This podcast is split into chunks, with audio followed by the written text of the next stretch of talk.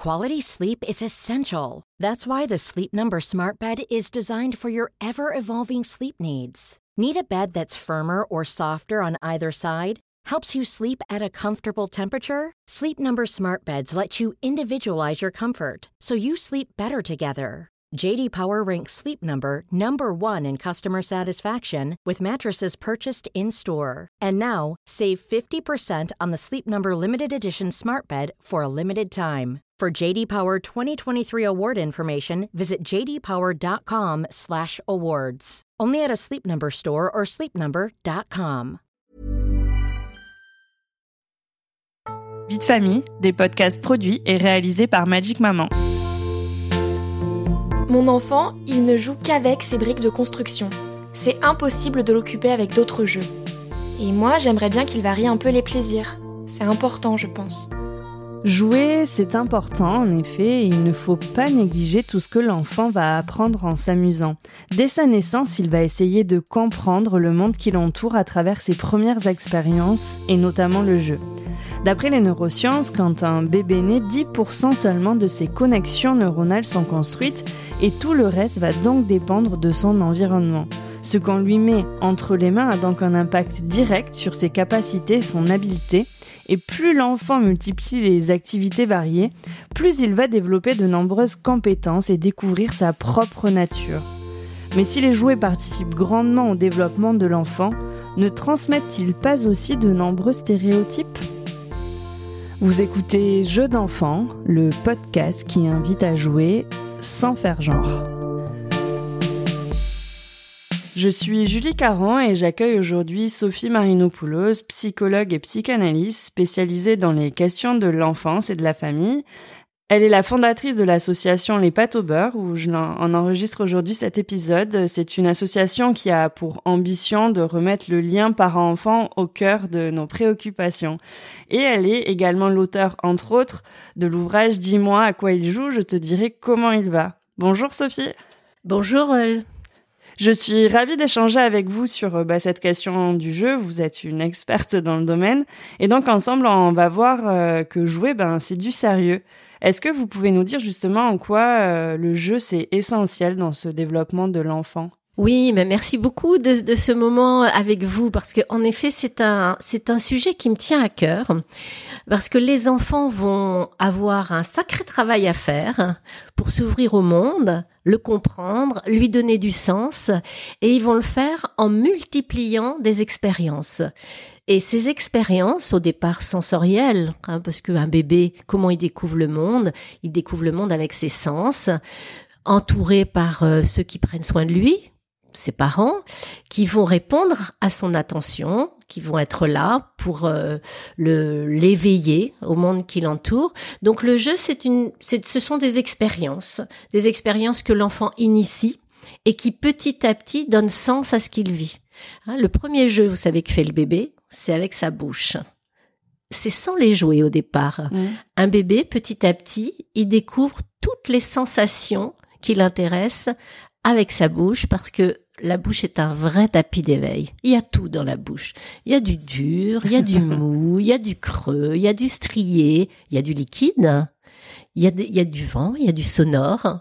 Vous voyez, donc le bébé, il est dans cette appétence à communiquer sur ce qu'il ressent.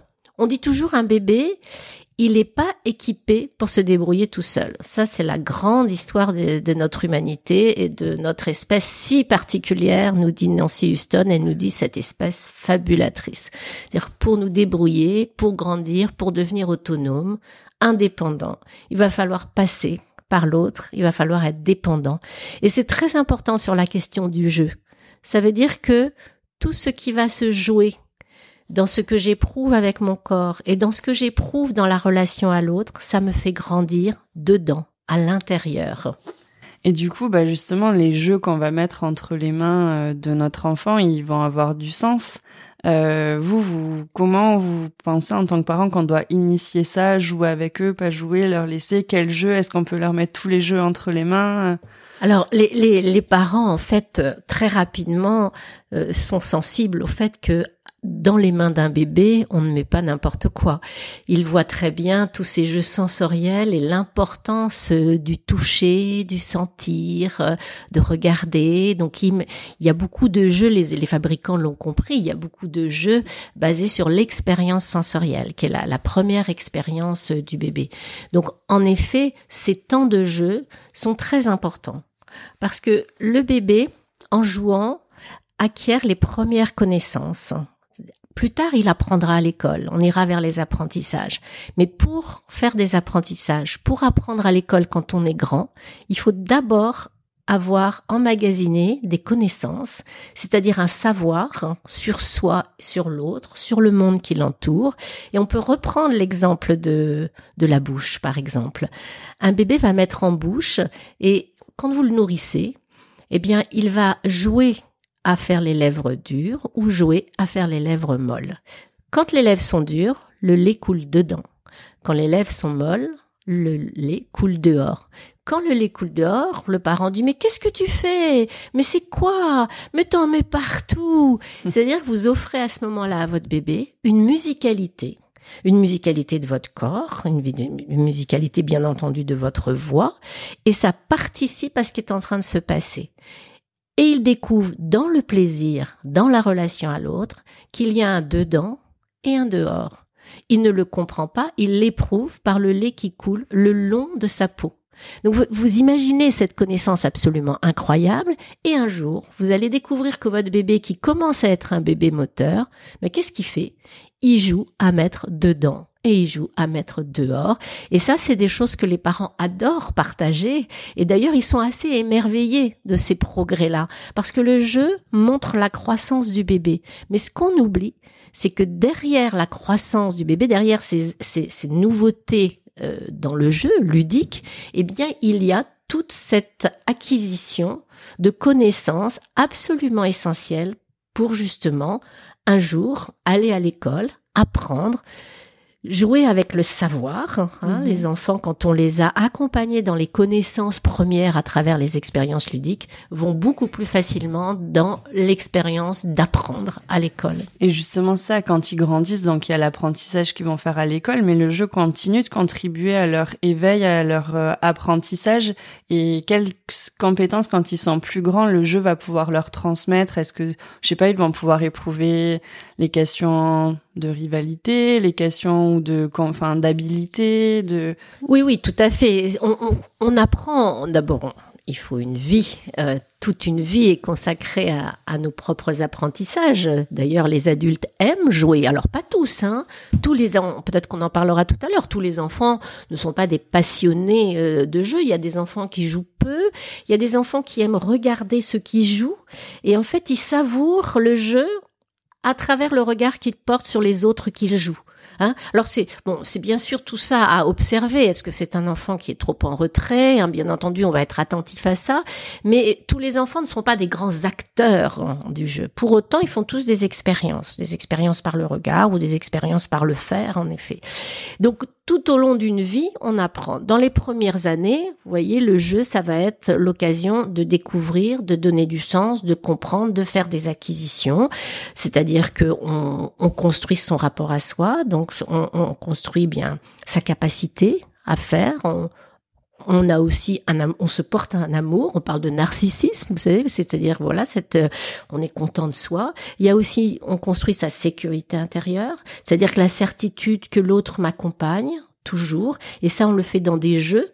Vous savez quand les enfants jouent à cacher coucou, à cache-cache où on disparaît, on réapparaît. Voilà, c'est l'enfant quand il joue à ça, il il emmagasine que même si je ne vois pas, je ne perds pas l'autre il existe toujours, mais il peut me manquer parce que je ne le vois pas, mais je ne l'ai pas perdu.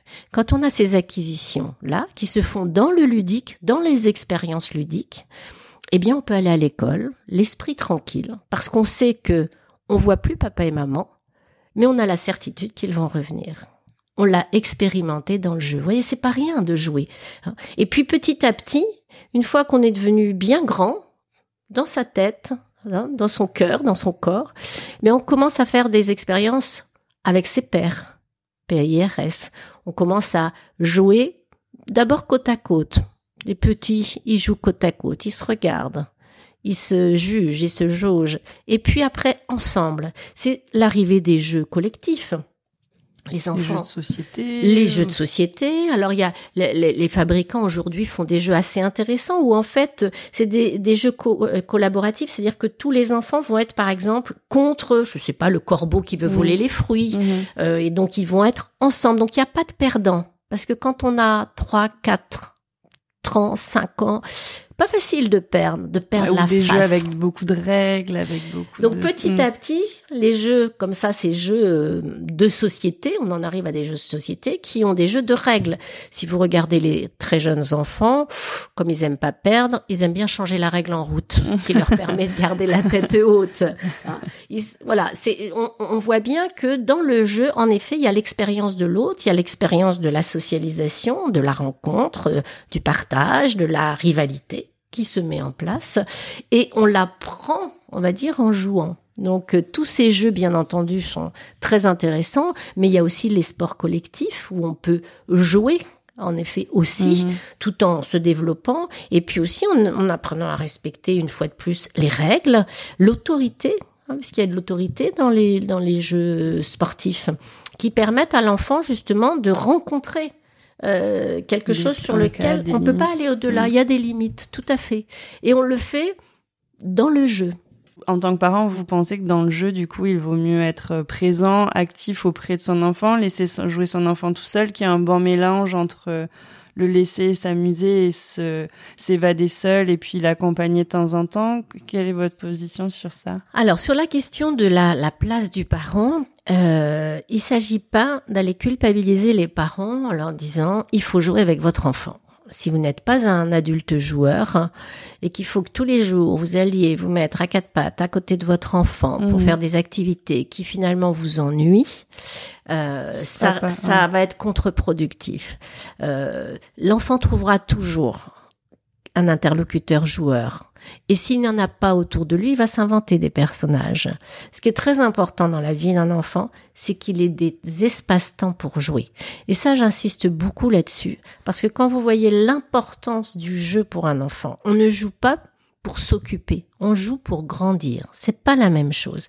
Et quand vous voyez à quel point le jeu construit l'enfant, il faut absolument que l'enfant puisse avoir des activités libres de jouer. Donc, euh, dans, son emploi du temps, euh, aujourd'hui, moi, je vois peu d'espace pour le jeu. Hein, les enfants ont des activités. Mm. Ils démultiplient les activités, mais l'espace où on les laisse livrer à eux-mêmes, où ils vont dire je m'ennuie. Ah oui, tu t'ennuies? Bon, moi je m'ennuie pas. Bah, écoute, cherche, tu vas trouver quelque chose. Hein, et, et accepter, être suffisamment solide en tant que parent pour laisser cet espace ou au final cet enfant qui ronchonne, qui est pas très content parce qu'on lui offre rien, petit à petit, tout d'un coup, vous l'entendez plus trop, vous vous rendez compte qu'il a commencé quelque chose, peut-être une manipulation, puis de cette manipulation, il s'est mis à construire, il s'est mis à inventer et il a développé toute cette dimension imaginaire dont on a tant besoin pour la pensée et dont il aura tant besoin quand il ira, quand il sera beaucoup plus grand, qui sera euh, en secondaire et on lui demandera euh, d'aller dans des constructions narratives complexes, langagières, euh, en philosophie, en français. Vous voyez, ça, c'est, c'est, les, choses sont, il y, a une, il y a une continuité, il y a une logique dans tout ça. Tout est lié. Et du coup, le laisser jouer, au contraire, c'est plutôt productif de le laisser trouver son jeu, de le laisser aller vers le jeu qui l'intéresse ou trouver une activité seule au final. Oui, je, tiens beaucoup à, cette dimension-là parce que les, les, parents qui viennent me voir, et alors les mamans là-dessus sont pas mal, elles culpabilisent énormément de ne pas faire faire à leurs enfants, mm. Hein, de leur pas leur faire faire des choses. Et elles disent non non mais attendez, euh, je vais pas, on va pas rester tout l'après-midi à rien faire. Hein.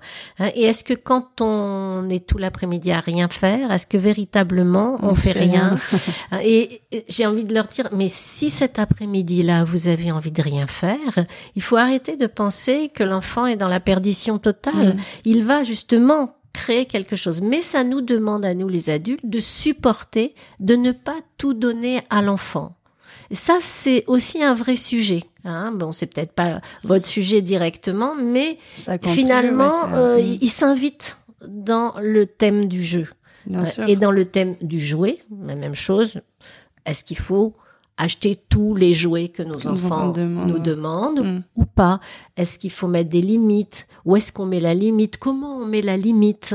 Bah justement, on peut y revenir. Là, il y a Noël qui approche. Tous les parents vont se demander euh, ce qu'ils vont bien pouvoir offrir. Souvent, bien demandé sur les listes par leurs enfants. Est-ce que justement, euh, il faut euh, multiplier les jouets? Est-ce qu'il faut les ne pas les frustrer Alors, vous savez que la, la famille d'aujourd'hui, elle se démultiplie hein, avec les, les séparations, les, les réorganisations familiales. Il y a souvent beaucoup d'adultes autour de l'enfant.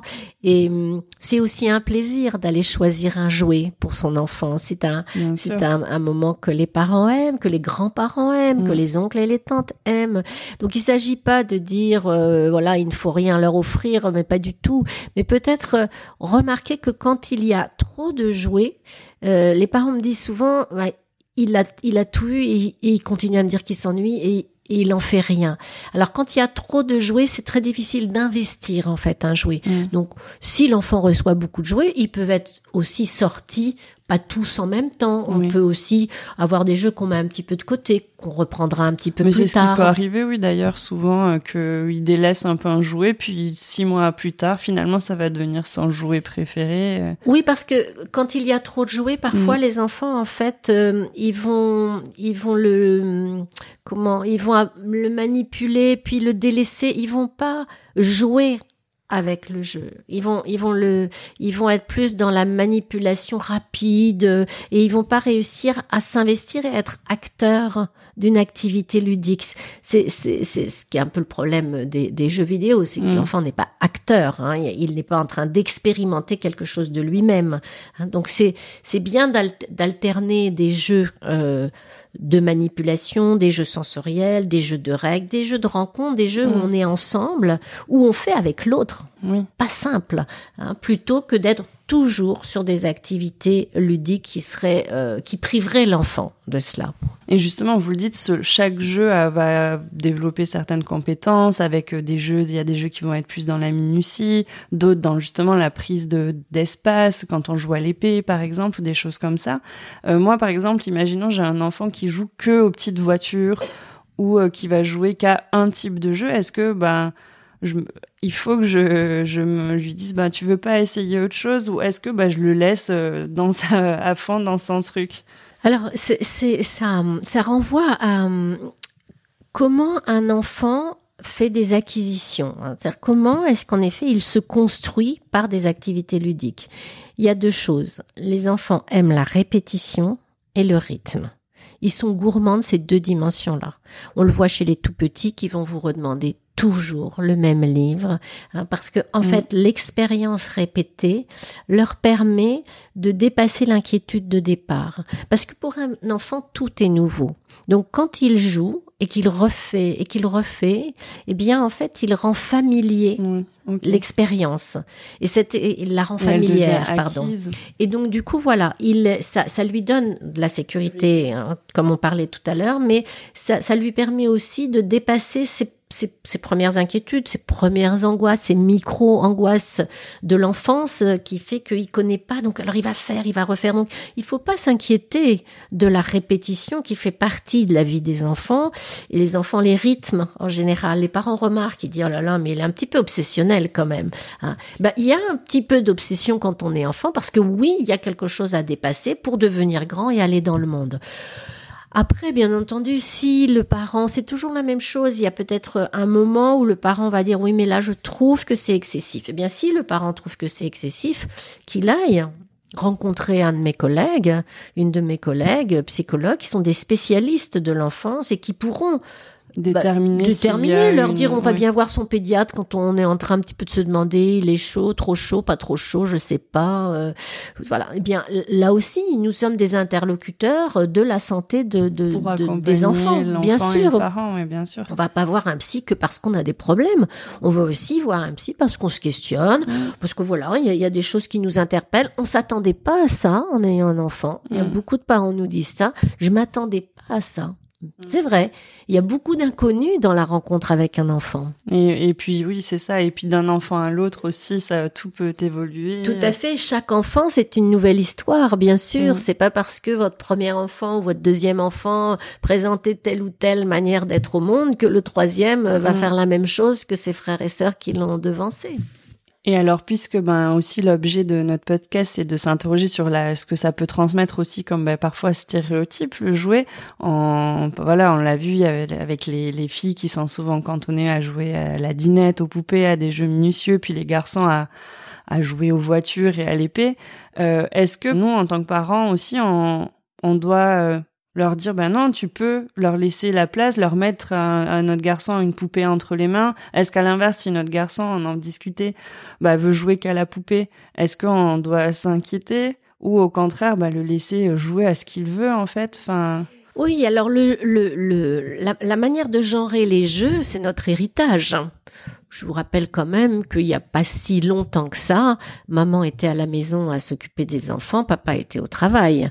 Hein, donc euh, il y a en effet une représentation sur un euh, mimétisme de ce qui était. Les jeux venaient traduire euh, l'histoire de la société. On, on fait jouer les garçons aux voitures ou à des jeux d'extérieur et on fait jouer les filles à des jeux de maternage ou des jeux cannes, des jeux de couture, mais ça, ça correspond euh, pleinement à une, une époque. D'ailleurs, euh, je suis d'une génération où quand une fille était très physique, on disait c'est un vrai garçon manqué. Bien sûr. On connaît cette expression. Elle peut ressortir, on l'entend beaucoup moins quand même, mais elle existe toujours. Elle a un petit peu, voilà. Donc une fille ne peut pas être dans l'agilité, le sport, etc., sans être traitée de euh, voilà, d'un garçon manqué. Donc il y a une histoire. Je pense qu'il y a une. Euh, alors il y a deux choses. Il y a les parents qui, qui sont plus euh, qui suivent un peu le, le, les transformations, les changements de la société et dans leur famille, ils supportent tout à fait que leur garçon il a envie de jouer à une poupée, ben il joue à une poupée et il joue en garçon à une poupée. Mais derrière, il y a toute la représentation mm. sociétale. Qu'est-ce que c'est que cette, cette, ce garçon qui semble être attiré par des activités féminines et immédiatement, les amis, la famille, euh, l'ensemble de, de ceux qui entourent les parents se mêlent d'aller peut-être avoir des propos sur l'enfant qui peuvent être blessants pour le parent parce que bah, ils voient juste leur enfant qui aime jouer à la poupée ou qui aime jouer à la voiture ou qui veut se déguiser. Je pense aux petits garçons qui aiment bien se déguiser euh, en fille parce que dans ce sens-là, ça marche pas très bien. une fille qui veut se déguiser en garçon, ça marche beaucoup mieux. Oui, vous l'avez remarqué. Ben en fait, ça c'est aussi tout un héritage encore des, de, de valorisation des valeurs masculines, à contrario de certaines valeurs féminines, de sensibilité, de de l'esthétisme. Bah, D'ailleurs, qu'on prête aux filles, alors que bon, on peut être un garçon et, et être sensible et aimer l'esthétisme, mais en effet, ça c'est moins bien vu. C'est beaucoup moins bien vu. Mais alors, je pense qu'il y a des choses qui bougent. Mm. Pas assez vite sans doute aussi, hein, pas aussi vite que finalement nous bougeons, nous, mm. dans cette question du genre, ce qui fait qu'on est quand même encore en porte à, porte-à-faux. Mais en même temps, euh, j'aimerais qu'on rappelle que jouer, c'est expérimenter quelque chose de soi, de sa vie affective, émotionnelle, sensorielle, et c'est une expression personnelle qui est dans un espace que nous appelons en général l'espace transitionnel, c'est-à-dire c'est cet espace qui n'est ni de la réalité, hein, ni complètement du faux, c'est-à-dire on, on vient exprimer des choses de soi et qu'il faut laisser l'enfant jouer. Il faut lui laisser son espace à lui. Il faut pas sans arrêt être en train d'intervenir dans son espace. Il y a eu la grande époque où on ne donnait pas de, où les parents, alors c'est moins d'actualité parce qu'on s'est éloigné de cette période, mais euh, l'après-guerre, les parents ne voulaient pas donner des objets qui pouvaient rappeler euh, tout ce qui était le combat, les armes, etc. Bon, les enfants se chargeaient de trouver des bâtons pour jouer à la guerre, et c'est pas parce qu'on joue à la guerre euh, qu'on est, on est un affreux guerrier meurtrier en puissance. Vous voyez tout de suite les projections. Mmh, bien sûr. Donc l'espace de jeu, c'est un espace d'expression. Donc si euh, le petit garçon décide d'être la maman dans la famille qu'il est en train d'inventer, pourquoi aller lui dire bah tu peux pas être la maman parce que tu es un garçon? Pourquoi est-ce que venir donner une, une, réalité et entraver quelque chose qu'il est en train d'exprimer à travers le jeu? Il y a pas longtemps, il y a des, des, professionnels sont venus me voir, ils étaient très ennuyés parce que au centre aéré, euh, un petit garçon euh, disait que euh, il, il aimait bien se déguiser en fille. Donc tout de suite, ça les a emballés. Euh, Ouais. Oh là là, mon Dieu, euh, voilà, ouais. est-ce que, qu'est-ce qui se passe? Voilà. Et mais je dis, mais ce petit garçon, il vous, il a été précis. Il vous a dit, j'aime me déguiser en fille. Il vous a pas dit, je veux être une fille. Mais en ce moment, par les temps qui courent, Oui. on est tout de suite en train de coller notre propre pensée, et nos propres angoisses. Et puis après tout, s'il veut être une fille, c'est là où on est en train d'évoluer ouais. et de se transformer Mhm. hein, et qu'on nous aide. Je pense que la société d'aujourd'hui, avec certains militants, d'ailleurs, ils nous aident hein, à penser autrement. Hein. Mais attention. Parfois, c'est simplement du, de l'ordre du jeu. Exactement. Donc, j'ai envie de dire, laissons aux enfants leur enfance. Mm. N'allons pas calquer dans le monde de l'enfance et dans l'expression de l'enfance des préoccupations que nous avons ou des angoisses que nous avons. Laissons-leur la liberté de l'enfance. Et non, mais c'est clair, c'est que on est aussi dans un, une parentalité euh, où on est très, ben, vous le disiez, interventionniste, où là on a des projections, où tout de suite on se pose beaucoup de questions. Euh, On l'a dit, le jeu c'est sérieux, ça transmet des apprentissages, des compétences, c'est un espace où il va pouvoir euh, s'évader, se construire, s'aimer, mais euh, ça reste aussi un espace, euh, comme vous le dites, transitionnel. C'est pas la réalité. Il faut. Oui, et juste, je vais, je vais juste reprendre votre expression parce que le jeu, ça ne transmet pas des compétences. Parce que à l'heure où tout doit être compétence, compétence parentale, compétence de l'enfant, non. Le jeu, ça permet de faire des acquisitions. Mm. Des- et donc, c'est des connaissances. Les connaissances, c'est-à-dire que j'apprends quelque chose à partir de l'expérience, à partir de moi. Il y a quelque chose de moi que je donne. Vous savez, aujourd'hui, euh, on a des moyens euh, technologiques qui fait que nous pouvons recevoir des informations à la vitesse de l'éclair. Hein, C'est-à-dire que votre téléphone, vous avez quelque chose que vous savez pas, euh, euh, hop, vous vous pianotez et vous avez tout. Voilà, vous avez Google et vous avez de l'information. Ça, c'est de l'information. C'est pas de la connaissance. Et c'est très compliqué cette dimension-là parce que ça veut dire que euh, pour qu'une information devienne une connaissance, il faut que celui qui la reçoit puisse la prendre en lui et la transformer. Il y a véritablement quelque chose de l'ordre de, j'ai envie de dire, du vivant, de, de Mm. soi-même qui doit être mis à l'œuvre. C'est pour ça que euh, on peut, on peut vous gaver, hein, on peut gaver un enfant euh, comme une noire de, de, d'informations, Mm. hein, et il peut les réciter d'ailleurs comme un perroquet, et on pense qu'il est super bon à l'école, et puis un jour il va s'effondrer, hein, il va rentrer dans le secondaire, il va s'effondrer parce que il y a une part de lui qui n'était pas acteur Mm. De ces informations, c'est-à-dire qu'il ne les a pas pris en lui, il n'en a pas fait quelque chose. hein, la connaissance. Et la connaissance, eh bien, ça nous ramène à la question du jeu, c'est-à-dire l'expérience de soi-même. Vous voyez, c'est c'est pas rien cette dimension-là, et c'est aussi ce qui nous civilise. Hein, Le jeu, ça civilise, c'est-à-dire ça nous fait rentrer dans notre civilisation de la relation. C'est très important. Aujourd'hui, à l'heure des incivilités qui se démultiplient parce qu'on ne sait plus faire avec l'autre, avec l'altérité, eh bien, le jeu renvoie l'enfant à l'altérité. C'est d'abord lui, lui dans la relation à l'autre, et c'est comme ça qu'il grandit. Et c'est aussi pour ça qu'il va à la fois se respecter et respecter les autres. Donc on, on transmet des valeurs importantes, hein, des, trans- des valeurs de dignité, des valeurs de respect, des valeurs de courage, des valeurs de, de témérité. Hein. Un enfant, c'est téméraire. Parce que pour apprendre, il faut être téméraire. C'est-à-dire qu'à chaque fois, il faut accepter de lâcher prise. C'est-à-dire que pour avancer, pour grandir, il faut partir de quelque chose qu'on connaît et aller vers quelque chose qu'on connaît pas. Waouh Vous voyez cette dimension-là, renoncer à ce qu'on connaît pour aller vers ce qu'on par connaît. chaque chose qui est nouvelle Par pour chaque chose, donc quand il est tout petit, quand c'est un bébé, c'est c'est tous les jours. C'est pour ça qu'il a besoin de cette présence parentale et que le parent le regarde parce que le, le bébé, il regarde son parent le regarder. Et ça l'encourage et il démultiplie les expériences. Donc il démultiplie l'envie et l'appétence de faire. Et c'est comme ça que les parents et les enfants grandissent ensemble dans ces premières expériences ludiques Mhm. hein, des expériences de langage, des expériences de toucher, des expériences de, de motricité. Là, quand l'enfant commence à être moteur, vous voyez, tous les jeux de motricité, comment aussi la motricité fine est développée par toutes les propositions ludiques euh, que nous font les, les, les fabricants de jeux. Ils y sûr. pensent hein, à ça. Et puis quand il n'y a pas de jouets, ben, les enfants ils vont développer leur expérience euh, motrice, sensorielle, avec ce qui les entoure. au- avec ce qui les entoure et n'oublions pas à quel point la nature est la mine de nos enfants parce que la nature elle porte tout. Tout Mmh. est jeu Ouais, dans la nature. On apprend les couleurs dans la nature, on apprend l'équilibre, on apprend la motricité, on a toutes ces connaissances. les- Mais oui, les matières, tout y est. Alors, Donc n'oublions pas non plus, euh, parce qu'on est quand même dans une dans une heure écologique complexe avec euh, des graves crises climatiques et environnementales, et, et on met un peu nos enfants euh, en dehors de, de, de la nature, ce qui fait qu'ils ne savent plus ce que c'est que la nature, savent plus. Donc comment voulez-vous qu'ils en prennent soin s'ils ne la connaissent pas? Donc jouer dans la nature, c'est très important aussi.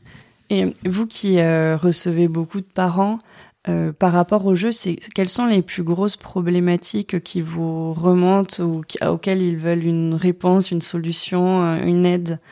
Parce que là, on- nous, on a abordé, certaines questions, mais dans le concret, euh, les parents. Alors, les parents, par rapport aux activités ludiques, ils s'inquiètent quand l'enfant ne joue pas.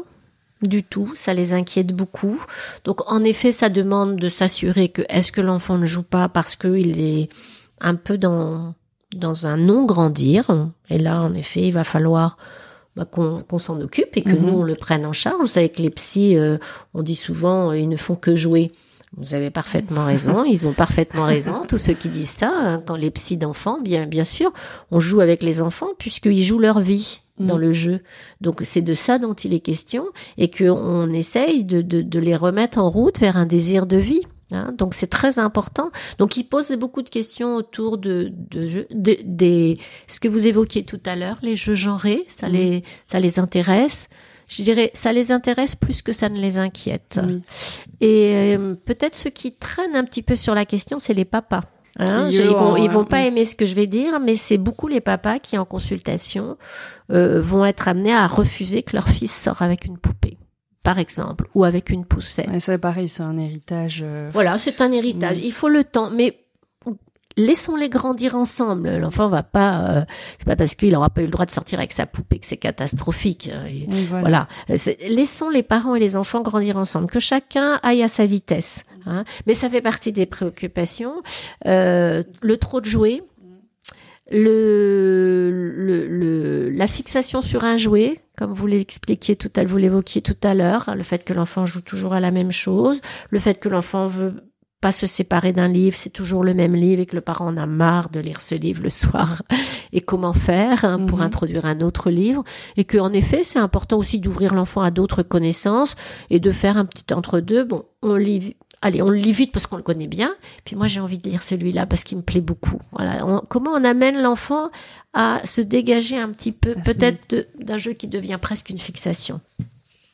Et, euh, et le fait de prêter ces jouets-là, on va arriver à Noël, ils vont avoir des nouveaux jeux entre les mains, et souvent on, on attend, soit entre cousins, entre frères et sœurs, de bah vas-y, veut regarder le jeu, prête-lui. Alors ça, c'est une question aussi qui revient. à- C'est, une question qui revient parce alors elle, elle m'est pas posée directement, mais je l'observe dans, dans les dans les lieux des pâtes au beurre, hein, euh, puisqu'il y a beaucoup d'enfants qui viennent avec leurs parents et et il est vrai que euh, si on se re- bon, on va on va on va rester sur la, la situation familiale, mais quand un enfant vient de recevoir un jouet, euh, il faut lui laisser le temps de le découvrir, de se l'approprier. Et je trouve ça toujours un peu difficile de demander à un enfant de 4 ans bah, d'accepter de le prêter son jouet tout de suite à son petit frère de 2 ans, alors qu'il vient juste de le recevoir. Et que quand on a 4 ans et que quand on a 2 ans, c'est pas la même chose. Que oui, on ne veut pas prêter ce jouet qu'on vient de recevoir. Et c'est pas parce qu'on est un affreux égoïste, parce que les projections vont très Mhm. vite.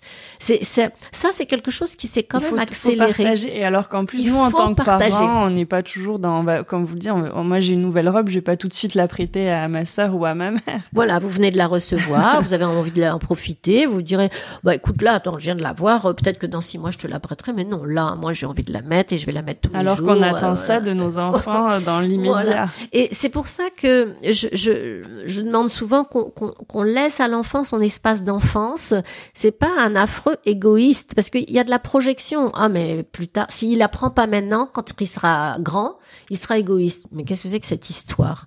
Il est un enfant.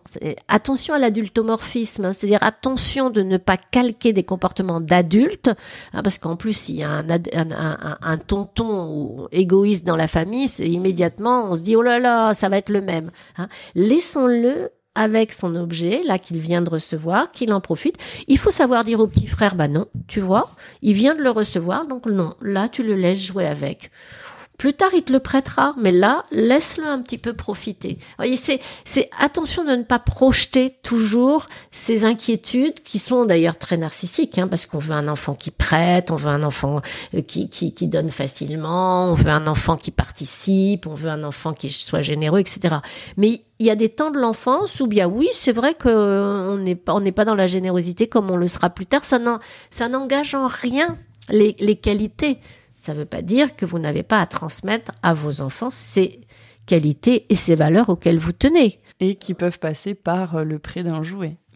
Et qui peuvent passer par le prêt d'un jouet, et qui peuvent passer par le respect du frère qui est plus petit et dont il faut prendre soin, etc. Mais attention de ne pas tout mélanger, en fait, c'est ça. Euh, laissons euh, à certains moments de la vie le temps pour l'enfant de s'approprier ce moment de la vie, justement.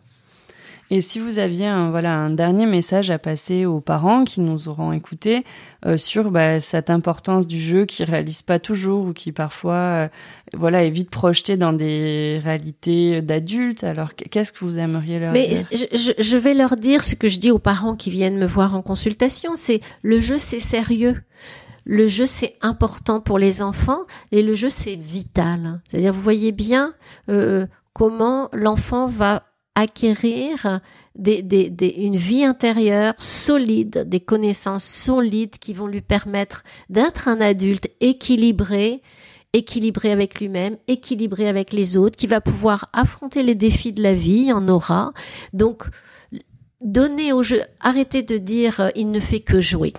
Voilà, ça c'est quelque chose que j'entends tout le temps. Quand on vient, bon, aussi quand on vient voir un psy en consultation, c'est aussi qu'il se passe des petites choses avec son enfant. Et très souvent on me dit, bah voilà, il ne fait que jouer. Et il ne fait que jouer, ça veut dire qu'il a des centres d'intérêt. Et il va falloir s'assurer que est-ce qu'il se replie dans le jeu? Parce qu'il a peur du savoir, par exemple, et comment est-ce qu'on va l'aider à dire mais non, entre jouer et apprendre toutes ces connaissances et aller à l'école et apprendre par l'apprentissage, tout ça est une longue histoire commune. Mhm. Donc, vous voyez, c'est pas opposé. C'est pas du tout opposé. Donc, le jeu, c'est sérieux. Quand on n'arrive plus à faire un exercice de maths, quand on n'arrive plus à écrire, sortez allez jouer, allez écrire dans le sable si vous êtes au bord de la mer, allez écrire dans la boue si vous êtes à la, campagne, je sais pas. Allez, allez jouer à faire des traces avec votre enfant avec un petit bâton, voilà, développer sa motricité fine autrement que dans la fixation sur l'écriture. Donc le jeu c'est très important et c'est le meilleur allié de l'enfance. Bon ben, j'espère que le message aura été entendu par les parents et, euh, et que cet échange vous aura permis de, de, mieux comprendre les contours de ce développement de l'enfant à travers, le jeu. Ben, merci beaucoup. Merci à vous euh, de, de cet échange. Au merci, au revoir. Merci à tous d'avoir écouté cet épisode. On espère que cet échange vous aura fait prendre conscience du pouvoir des jouets. Pour nous soutenir, n'hésitez pas à partager ce podcast avec vos proches et à nous laisser vos commentaires. Je vous laisse découvrir le reste des épisodes tout aussi passionnants de Jeux d'enfants. À très vite! Planning for your next trip? Elevate your travel style with Quince. Quince has all the jet setting essentials you'll want for your next getaway, like European linen, premium luggage options, buttery soft Italian leather bags, and so much more. And is all priced at 50 to 80% less than similar brands. Plus, Quince only works with factories that use safe and ethical manufacturing practices. Pack your bags with high-quality essentials you'll be wearing for vacations to come with Quince. Go to quince.com/pack for free shipping and 365-day returns.